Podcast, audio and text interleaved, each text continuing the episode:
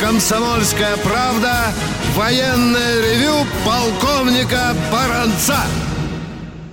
Здравия желаю, уважаемые радиослушатели военного ревю. Как давно, казалось бы, мы с вами не встречались, аж, аж прошлый четверг. Но вот мы снова с вами. И с вами, конечно, не только Баранец, но и... Михаил Тимошенко. И Тимошенко. Здравствуйте, Здравствуйте товарищи. товарищи. Страна. Страна. Слушай. Дорогие друзья, как вы просили, в начале э, каждой передачи мы будем рассказывать о том, чем живет родная российская армия. Коротенько, конечно. Какие главные новости, военные новости происходят в России и за рубежом. И позвольте, я э, буду верен вашим э, требованиям. Ну что, э, Путин объявил о том, что будет парад 24 июня. Отступать некуда. Это будет полномасштабный парад – но если я не ошибаюсь, то там будет представлено больше, как было заявлено ранее, 140 единиц только авиационной техники и огромное количество наземной, ну, естественно, все пешие колонны. Штатный, штатный парад, решение принято, армия начала готовиться уже с сегодняшнего дня. Что еще интересного из таких текущих и заметных военных новостей? Наконец-то началось строительство перспективного авиационного комплекса дальней авиации.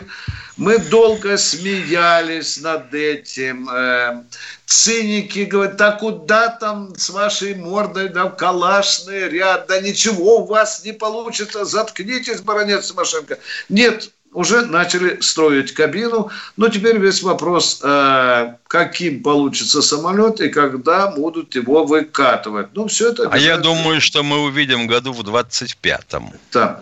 Так они и обещают.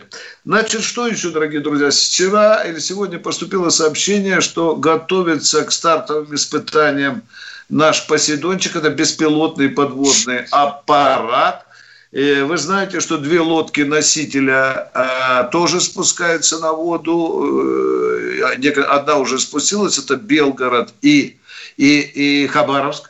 И, э, естественно, вокруг тактико-технической характеристики этого Посейдона ходят ну, очень разные данные. Мы помолчим пока, пока помолчим. Будем верить только официальным данным. Официальным данным, в частности, которые прозвучали из уст куратора э, нашей оборонки, вице-премьера Юрия э, Борисова, который назвал очень серьезные параметры. Что еще интересно? Войска начала поступать модернизированная э, артилли... модернизированный, точнее, артиллерийский комплекс коалиции СВ. Обещали, правда, 12 штук. Выпустили, э, пока поставили войска 8 штук. Ну, что там, кто артиллерист, конечно, сразу какой а, а, калибр, отвечает 152, какая дальность. По одним данным 70, по другим 80. Ну и скорострельность, которая меня немножко напрягла. Не, знаю, как это, но я буду разговаривать со специалистами. Аж 16 э, выстрелов в минуту. Так ну, это и, же из той боеукладки, что есть на борту. Да. Да, Мы же понимаем да, с тобой. Да, да, да. Потому что трехпудовый снаряд ты ведь просто так не потаскаешь на животе. Да, там автоматизировали, конечно, да. у нас сейчас нет. Ну и, конечно, о печальном, дорогие друзья, чтобы никто не говорил, что баронец Тимошенко бьют тут вам парадным боем, барабанным боем. Да, две трагедии, две катастрофы, причем э, самого массового, э, не побоюсь сказать, даже самого любимого армии вертолета Ми-8, за несколько дней сразу две э, катастрофы. Э, члены комиссии Министерства обороны, э, ну, конечно, а как им не называть по-другому, если только расследование начнется? Это технический фактор. Я же хочу обратить внимание только на одно. Когда в 1965 году выпускался Ми-8, то конструкторы прочили ему долгожительство в 28 лет. Прошло время, наступила новая российская армия, и стали говорить, там может быть 32, может быть 35. Потом стали тянуть эту машину до 40 лет, до 50. А сейчас, а сейчас говорят, да вы знаете, если грамотно эксплуатировать и вовремя делать капитальный ремонт, машина будет жить и сто лет. Я вот хотел бы знать, Миша, э, что в паспорте вот этих упавших машин написано, с какого они года рождения. Вот это очень и очень интересно. Вот судя по ролику э, с э, вертолета, рухнувшего в угольных копьях на Чукотке, да. Да, да, там, да, где да, было да. когда-то наше хозяйство, да. у него отказала передача на хвостовой винт. Его начало закручивать, ты видел? Да, да, да, да. Но я сейчас жду, э, добиваюсь э, возраста, мне хочется вот с этой стороны зайти.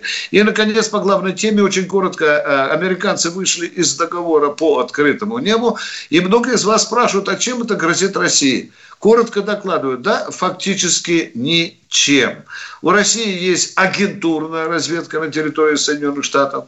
Тотально и непрерывно ведется военно-техническая разведка. Ну, Спутниковая ну, разведка Да, ведется. спутниковая разведка. Ну что, дорогие друзья, то, о чем нам нужно, ну 90% мы получаем. Открытое небо нам позволяло лишь что? Уточнить информацию, добытую другими способами. Ничего страшного не произошло. И хорошо, что мы не допустили их, Миша, не полетать на Калининградскую область. Да, они просили. Да, очень очень да. серьезно. Они просили посмотреть на наши... На границу. На границу посмотреть. С Грузией. Да.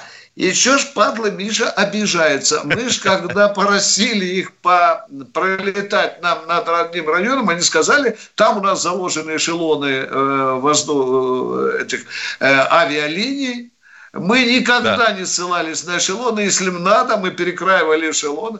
Ну, а потом, Миша, они ногами, там, э, ты знаешь, нас очень интересовало, там у них базы. Да, да, да. Тоже нам американцы показали большую Фейку. розовую дурку. Ну что, дорогие друзья, э, как говорится, зуб за зуб, ну все правильно. На этом я заканчиваю сегодня дежурный по рубрике. Начинаем с вами общение.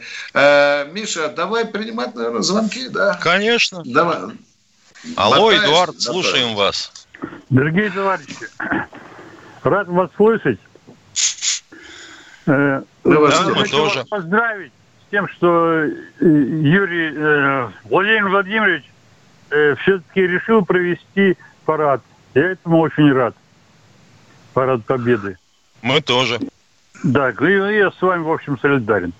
Не в общем, а в целом. Так вот, вопрос в чем суть? Я нашел в энциклопедии, что, оказывается, была сделана самоходка на базе пушки ЗИС-2. Называлась ЗИС-30. Она ага. показала, что эффективность ее э, вдвое выше, чем пушки на своих колесах. Понимаете? Да. Это шасси да. было комсомолец. Э, тягач э, артиллерийский. Да, да, да, да, да. Известная так вот, штука. Так, так я не понимаю, почему не стали делать нормальную самоходку? А по-вашему нормальную это какую? Это на шасси танка, чтобы была защита нормального экипажа. Да хотя бы на трофейных танках ставить. Там Т-третьих, Т-вторых много было. Их использовали как командирские машины, как самоходки – из них делали 76-миллиметровые тоже. Я не здесь 6-миллиметровые да. не очень из них делали, прямо скажем. Делали. В основном... Назывался, э, называлась она Су-76И. Да, называлась такая, но было их немного. Да, немного. А мне сдается, что проблем... А мне ну, сдается, что проблем да елки-палки, что Давайте все-таки цивилизованно поговорим, дорогой радиослушатель. Вы задаете вопрос и молчите, ждете нашего ответа. Тимошенко отвечает, вы помолчите. Пожалуйста, Миша. Сдается да. мне, что причина была э, в том, что для нормальной самоходки, сделанной на советской базе, нужны были двигатели. Двигатели. У нас с этим всегда были определенные проблемы. Какой двигатель ставить? От полуторки слабоват. От комсомольца, а он малоскоростной. И комсомолец малоскоростной. Самоходка ну, должна пошустрее шевелиться. Понимаете, какая штуковина? Вот. Но я уж не говорю о том, что нужен был броневой прокат. И заводы были загружены этими заказами. Ясно. Ну вот все, как могли мы, как ответили на вопрос. Ясно. Спасибо вам большое. Спасибо за вопрос. Едем дальше, да. Ох, Игорь из Бийска, здравствуйте. Здравствуйте, товарищи офицеры. Вот пополнить, Виктор Николаевич, там кроме же Америки еще 30, наверное, или сколько стран. И не тоже да вся Европа. Тогда. Всего 34. Но. А если мы с ними останемся, они будут сдавать нашу информацию им. Тоже конечно, бу- конечно, будут сдавать. А кто они уже сдают. Они же кооперативом летают. Иногда на одном борту американцы, канадцы, немцы и французы. Такое допускает договор. Мы брали белорусов, я помню, в свое время. Да. да. Ну, учитывая то, что западное направление для нас критично, и об этом министр обороны наш говорил, может быть, нам и впрямь выйти из этого договора? Чтобы они поменьше знали о нас, а мы о них, да. Да. Да мы о них все равно будем знать, куда они денутся. Да. Э, дорогие друзья, мы уходим на коротенький перерыв. Он будет длиться всего лишь полминутки.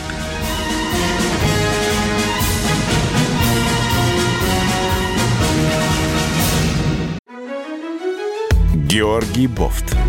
Политолог, журналист, магистр Колумбийского университета – обладатель премии «Золотое перо России» и ведущий радио «Комсомольская правда». Авторскую программу Георгия Георгиевича «Бофт знает». Слушайте каждый четверг в 17.00 по московскому времени. А что такое деньги по сравнению с большой геополитикой? Мы денег тут не считаем.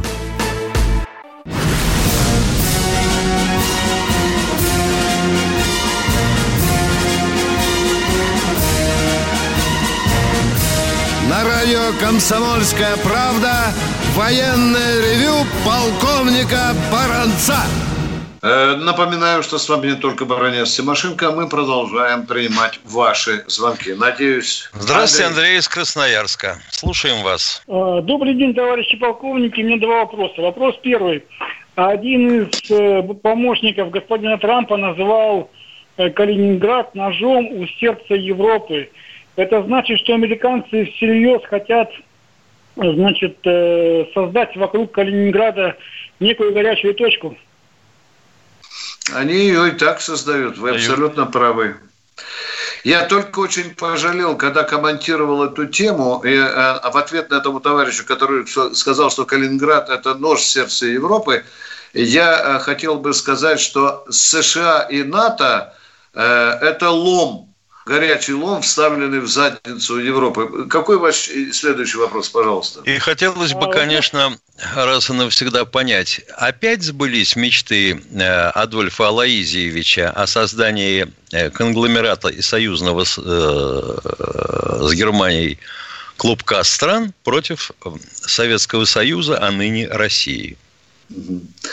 Второй вопрос, пожалуйста, дорогой мой человек. Второй вопрос – Э, у президента, у нашего, есть ли советники, которые занимаются прогнозированием возникновения кризисной ситуации? Ну, где угодно, е... в политике, в экономике, в военной сфере – или даже вот... Э, у, у президента по каждому направлению есть советники, и кроме того, советы поступают из Совета Безопасности, тоже по всем этим направлениям. Военным, политическим, информационным, экономическим и так далее. Да. Ответ закончил. Следующий, дорогие друзья. Кто у нас? О, Юрий из Калининграда, из горячей как? точки. Да, да, да. Здравствуйте, Юрий. Слушаем вас с удовольствием. Вопросов два. Первый. Э, показали Омский госпиталь участников войн. Э, туда, значит, разместили людей, которые работали э, в Якутии. Вот. Госпиталь находится в удручающем состоянии, значит, черная вода, отсутствие бачков на унитазах. И вопрос номер два. Ну, первый вопрос... Вы Не-не-не, да? первый, подожди. Пер, нет, ремонт. Мы, по, мы констатуем... Подождите, За... Остановитесь, пожалуйста, дорогой мой человек. Вы рассказали нам про госпиталь. А в чем суть вашего вопроса? Госпиталь должен функционировать. Там ничего Это не... не вопрос, это констатация. Мы согласны. Задавайте второй вопрос.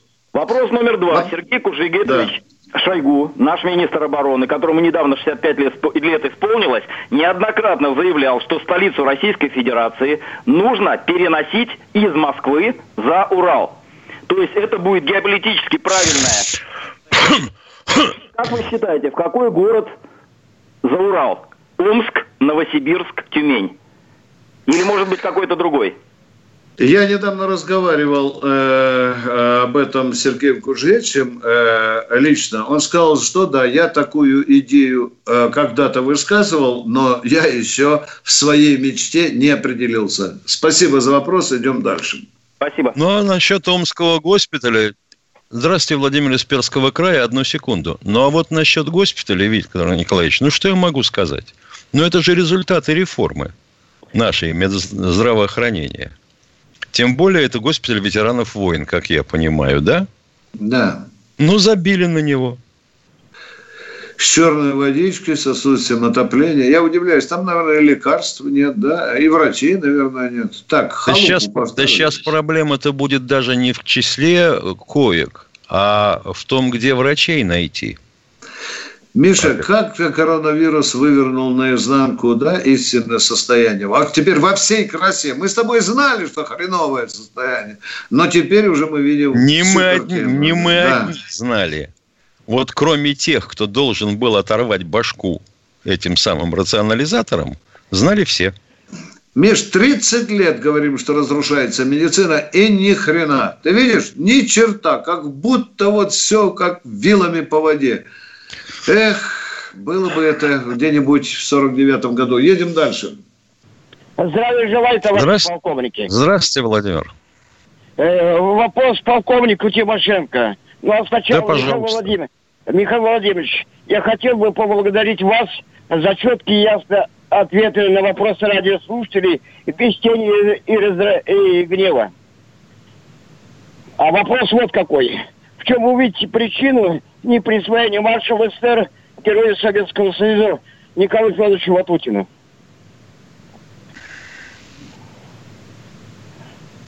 Странный немножко вопрос. Не нам на него отвечать. Мы, в общем-то, не очень себе представляем, а чем руководствовался э, верховный главнокомандующий Сталин, присваивая те или иные звания военнослужащим. Понимаете, какая вещь? Ведь Ватутин, Ватутин же начинал, вообще говоря, войну как зам начальника генерального штаба. Правильно? Да. Правильно. Вот. А кто отвечает, вообще говоря, за посадку войск перед началом войны? Жуков, как начальник генштаба, и Ватутин, как его зам. Может быть, и в этом дело. Спасибо. Кто следующий? Кто следующий? Добрый Алло. Здравствуйте. Москва, да. Э, у меня два вопроса, если слышите. Слышим, да. слышим. Да, Ростислав Москва, да. Я, первый, я слышал на Эще, да какой новый готов, да там ли президент. И хочу спросить, а вот в Тверской... Стоп, области... Ростислав, остановите. остановите. Ничего не понял. Мед... Будьте добры, три раза медленнее. Спокойнее, дорогой мой человек, спокойнее. Мы никуда не спешим. Поехали. В чем вопрос? Так, слышал на Эще Москвы, да какой нового Огарева, да там ли президент. И в связи с этим хочу вас спросить. А вот в Тверской области, южнее поселка Белый, подземный аэродром остался? Э, я там э, не был. Сейчас, Миша, ты ответишь. Но э, говорить о том, что Путина нет в Новогорево, это все равно говорит, что Венедиктов э, спрятался в туалете в подземном бункере в центре Тель-Авива. Вот примерно такой же адекватный ответ. Э, Миша, ты ничего а не насчет читал подзем... А насчет да. подземных аэродромов у нас, ну, елки-палки, вот э, не хочется обижать человека таким ответом. Как вы полагаете, на каком летательном аппарате можно выскочить из подземного аэродрома? Вы понимаете, вообще говоря, вы понимаете, вообще говоря, размер э, этой норы, чтобы туда можно было засунуть какой-нибудь приемлемый самолет. Ростислав, а при нынешних средствах поражения какой смысл иметь подземный аэродром, как вы считаете? Мы не пользовались подземными аэродромами даже на территории Польши и Германии. Хорошо, второй вопрос. Скажите, а вот может ли начальник отдела ВКС Западного округа и в Тверской администрации начальник отдела Гостайн про какой-то аэродром в Тверской области не знать? Или они надбавку получают, чтобы про это молчать? Если этого аэродрома нет, то они про него и не знают. А если есть? Вы его сначала выкопаете, Ростислав.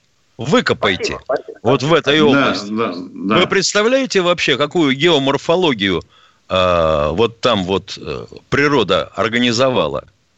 Кто сказал, что там вообще есть подземный аэродром? Да как-то собутыльник в поезде на Рижском шепнул, мы через... Я понял. Так вы, оказывается, еще и пьете во время самоизоляции. Это опасно, Ростислав. Вы знаете, ну, то я встретил товарища одного, который, ну, что значит регулярно? Относительно регулярно. Раз в две недели немножко употреблял, так, грамм 500 в одно лицо. Спрашиваю, как сейчас? Он говорит, все то же самое дважды, только в неделю. Да. Ростислав, тем не менее, Ростислав, тем не менее, вы претендуете на чемпиона военного ревю по оригинальности вопросов. Идем дальше. Кто следующий? Здравствуйте, Лидия из Москвы. Лида, я уже вижу. Здравствуйте. Здравствуйте. Добрый день, товарищи полковники. Я хочу поздравить уважаемого... Алло, алло.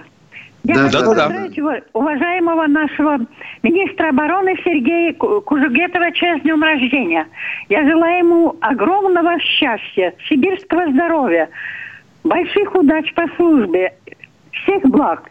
Он большой умница. Он вытащил из такого глубокого болота наши вооруженные силы, которые загнал туда этот дебил и ничтожество Сердюков. да что, вы совершенно не правы.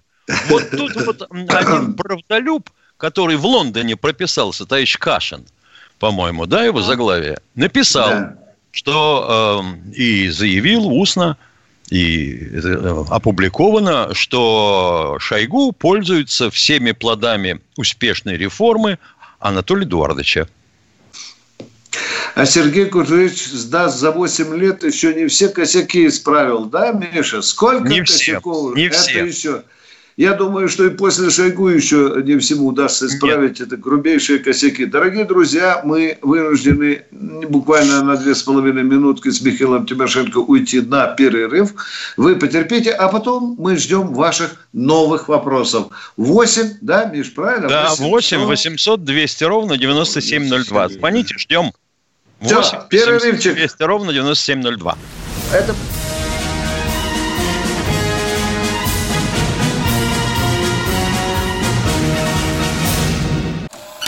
Давным-давно в далекой-далекой галактике Я просыпаюсь. Ein, zwei, полицай. Крошка моя, я по тебе скучаю. И Сережа тоже. Мы с первого класса вместе Тетя Ася приехала! небе тучи, а тучи А также шумелки, пыхтелки и сопелки Либо Это не ностальгия, у нас просто память хорошая. Мы услышали одну фразу или песню, почувствовали вкус, который мы называем вкусом детства, уловили запах и тут же мысленно перенеслись на несколько лет назад. По выходным я, Михаил Антонов, на радио «Комсомольская правда» вспоминаю вместе с вами, как это было в программе «Дежавю» в 11 часов вечера по Москве каждую субботу и каждое воскресенье. Hasta la vista, baby.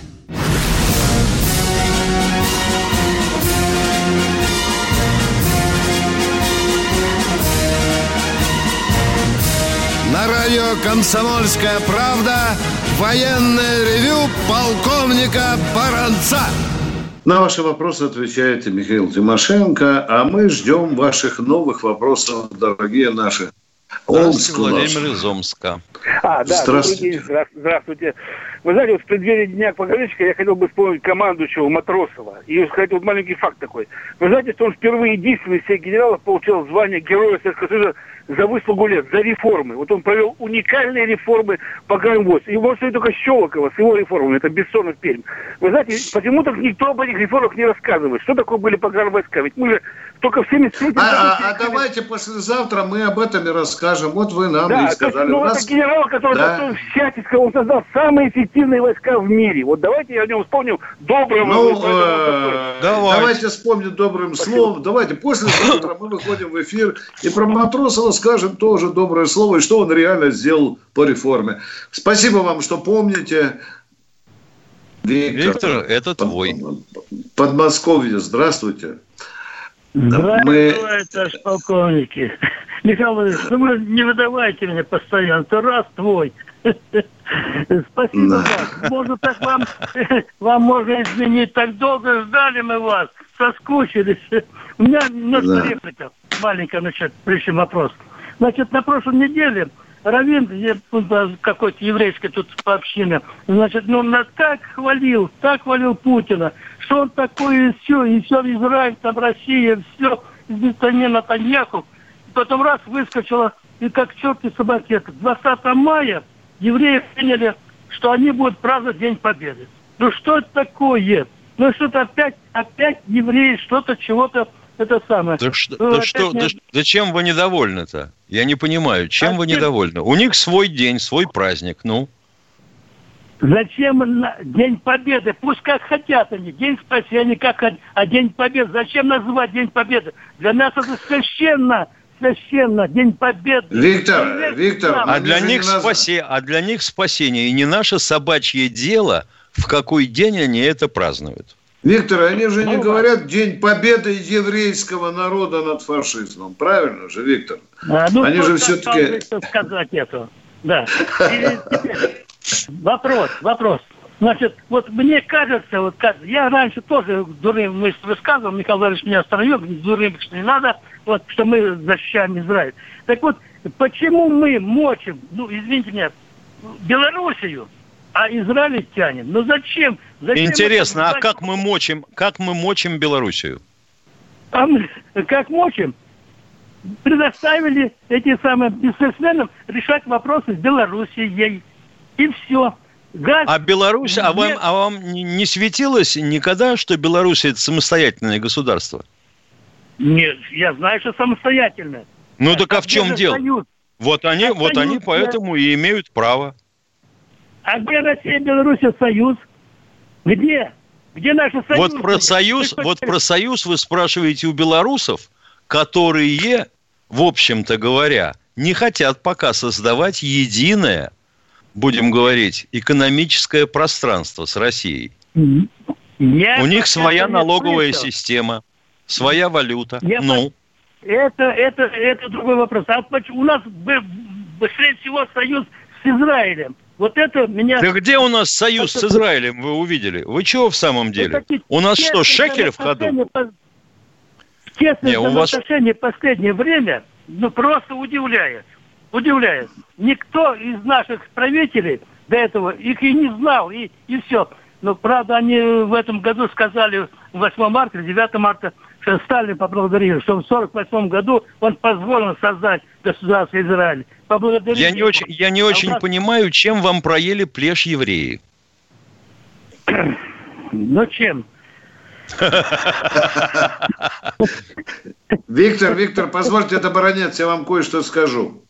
Виктор, вот когда идут вопросы о сварах белорусами, надо же все-таки честно глаза смотреть правду. Что жалуются белорусы?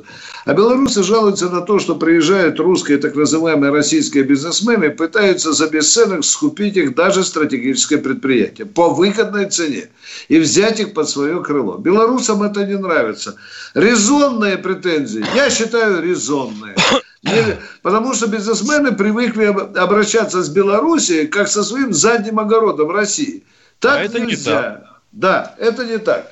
Виктор, ну об российско-израильских отношениях мы, может быть, отдельно с Михаилом устроим тему и разберем. И военно-техническую область тоже.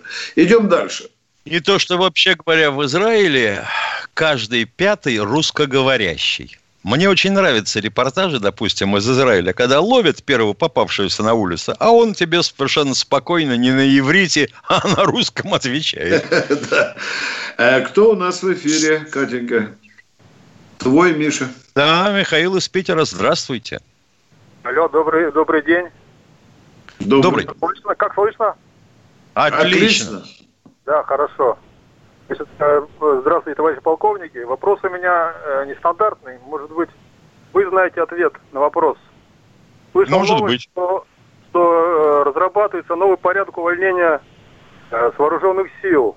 Значит, без этого пенсии с выплатом окладов. Там 50 окладов. Такие, предлож... Такие предложения уже были. Да, когда он и, неск... и, несколько... и несколько раз э, товарищ Силуанов делал такой заход. Но ага. пока это не срабатывает. Значит, э, он не существует. Или он будет в будущем... Э, Дорогой мой человек, давайте подумаем. Армия же озвереет от такого а, хода а, власти. Вы же понимаете? И юные сопливые лейтенанты или мальчики, они же сначала посмотрят, какие выгоды получат они после 20-25 лет службы. Это же отобьет охоту у людей служить. Вы понимаете, когда у них... Это них раз. Это да. я понимаю, это вы понимаете, а наши там товарищи, ну, не понимают, наверное. Ну, там не такие тупые сидят, и я не думаю, что эта провокация пройдет. Миша, ты хотел что-то сказать, извини. А перебил. потом ведь, вообще говоря, вот зачем стране военные пенсионеры, я бы хотел поговорить в следующий вторник. Угу. Вообще, на кой они нужны? Для тех специально, кто ни черта в этом не понимает и говорит, что военные пенсионеры гребут деньги лопатой, у них карман на спине для денег пришит. Да. Так вот, пояснить, зачем нужны военные пенсионеры. Мы поговорим об этом. Слушайте военное ревю внимательно. Кто у нас э, в эфире? Катенька, Краснодарский Валентин, край. здравствуйте. Валентин, Краснодарский край. Катенька, куда он делся? Ты его напугала, что ли? А? Есть, есть на связи. Краснодарский край есть на связи. Здравствуйте. Здравствуйте. У меня два вопроса. Итак, вопрос Скажите, номер один. Самолет Як-28. Он же петух. А, э, как, как вы сказали? Это Он же петух. Раз, развед, разведка, разведывательный. Да, Я да, служил да, да. 164-й отдельный гвардейский разведывательный полк. Совершенно верно. Вопросик, дорогой мой человек, вопросик. О, почему Во... он не пошел, почему его немает? Вот это вопрос хороший. А потому что его сменил 25-й РБ. Ну, самолет был очень красив и очень мощный. Ну, ядрит ну, твое вдрит. Если, если, он красив, если он красивый, это не значит, что он годится для демонстрации одежды. Хорошо, хорошо, я понял. Теперь и второй вопрос. Вопрос немножко посложнее. А ну. Зайцева Просковья Яковлевна, 103 года апрельскую пенсию, не пенсию, президентский, президентский подарок участникам войны и вдовам отказалась от получения 50 тысяч как работник тыла, потому что в ней есть статус э, вдова участника войны. В чем вопрос? Понимаете? Не понимаю. Пока не нет. Понимаю. По сегодняшний день со соцслужба города Анапы э, сказала, что не, сошло, не там нашли ошибку в свидетельстве о браке. У, она Зайцева Просковья, а там Просковья но оно даже а, а, оспоримо, потому что а, соединение... Остановите, все понятно. Ни черта не понимаю. Если ошибка в букве в одной, то почему же женщина отказалась? Почему же она отказалась от денег, как если следовать вашему вопросу? Почему она отказалась, дорогой мой человек? Работника Я... Потому что она вдова участника войны. А Я что бы она тогда получала 100, а что она тогда бы не 50, а 100 тысяч могла получать, да? 75 э, эти, вдовы участника войны получают по 75. 75. А ей прислали 50 из одной ошибочки да. имени, правильно? Там есть статус, правильно? у нее два статуса получается. Вот теперь у, у нас такое положение. Идите. А к юристам, к юристам Я... обращались, человек, остановитесь, а к юристам да, обращались да, да, да. по этому поводу? А да, она-то что, не знала, что она записана как Просковья? До этого она ну, пенсию какую-то получала. но вот, знали, но, вот, но если что... не знаете, то почему тогда мы должны знать сами? Э, нам нужны многие детали. Э, перерыв, дорогие мои люди. Перерыв. Проект «Не фантастика». На радио «Комсомольская правда». Известные визионеры, писатели, бизнесмены, политики обсуждают, каким стал мир в эпоху коронавируса. А самое главное, что нас ждет дальше? Завтра, через год или даже десятилетие – Участвуют фантаст Сергей Лукьяненко и предприниматель, блогер, герой списка Forbes Игорь Рыбаков. Ведущий Владимир Торин. Не фантастика. Программа о будущем, в котором теперь возможно все. Слушайте по понедельникам и пятницам в 16.00 по московскому времени.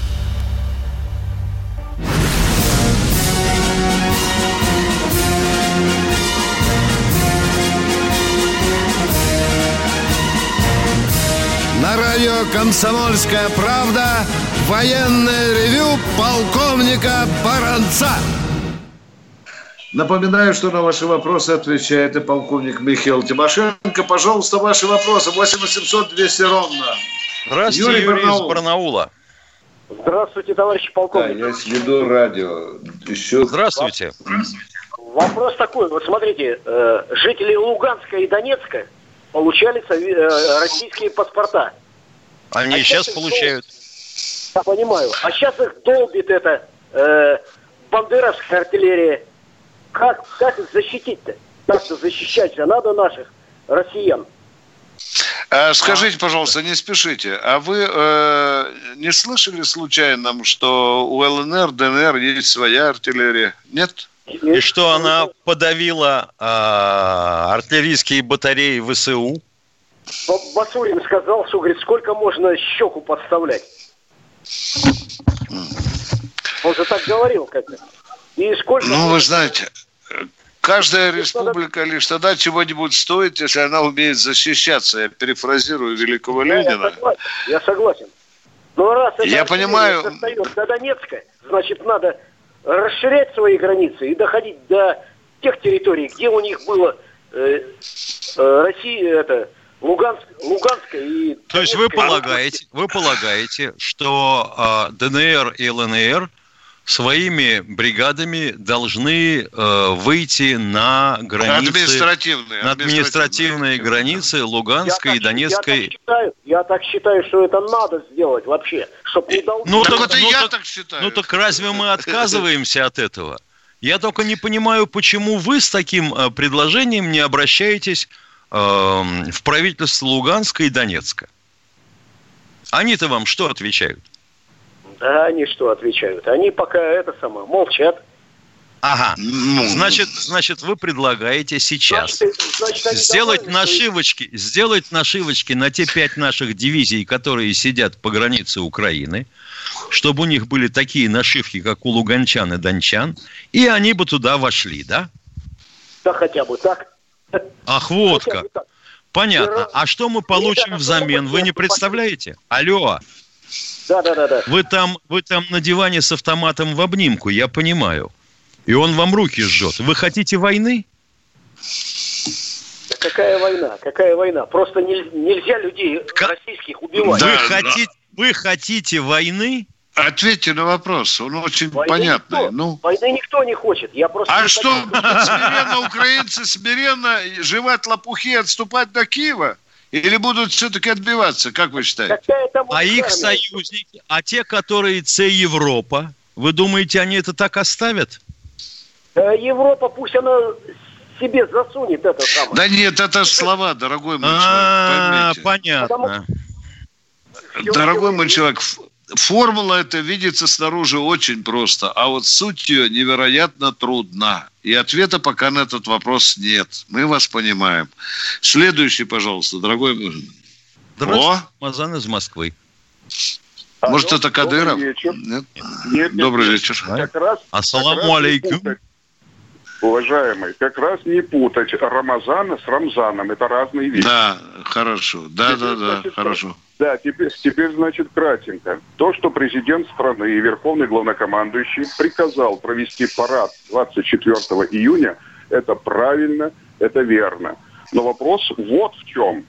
Будет ли вновь юбилейный год 75-летия позорно драпироваться в сакральное место для победителей мавзолей Ленина. Будет, отвечаю, будет, будет. И портретов Сталина не будет. И 26 вот июня, когда бессмертный пол будет идти, запретят нести портреты Сталина. Ответ закончил. А тогда все понятно. Все, у меня больше вопросов нет. Пожалуйста. Не-не, я хочу вам добавить, что я возмущен этим и драпировочкой, и антисталинщиной. Я возмущен. Это моя позиция, я имею на нее право. Кто на следующий? Здравствуйте, Владимир, Владимир Москва. Москвы. А, Виктор Николаевич, здравствуйте. Добрый здравствуйте. День. Ага. Вы там были у министра, ну, у министра, на приеме там. Вы там от имени нас всех там кому 60 плюс, я подхочу. Те, которые прошли на Тургеневский полигон, на Пушинский прошел полигон, те, которые не, значит, не на... Это вы про себя скромненько, да? Да? Вы всю биографию собираетесь мне рассказать или нет?